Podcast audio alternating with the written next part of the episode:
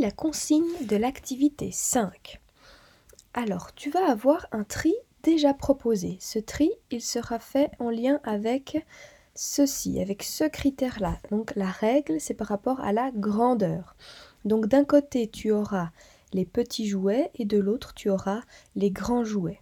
Donc le tri sera déjà fait, c'est pas à toi de le faire. Toi, ce que tu devras faire, c'est cliquer sur chaque jouet et dire si il est bien placé, se dire s'il est bien avec les petits ou avec les grands jouets, ou si il est mal placé, mettre une croix.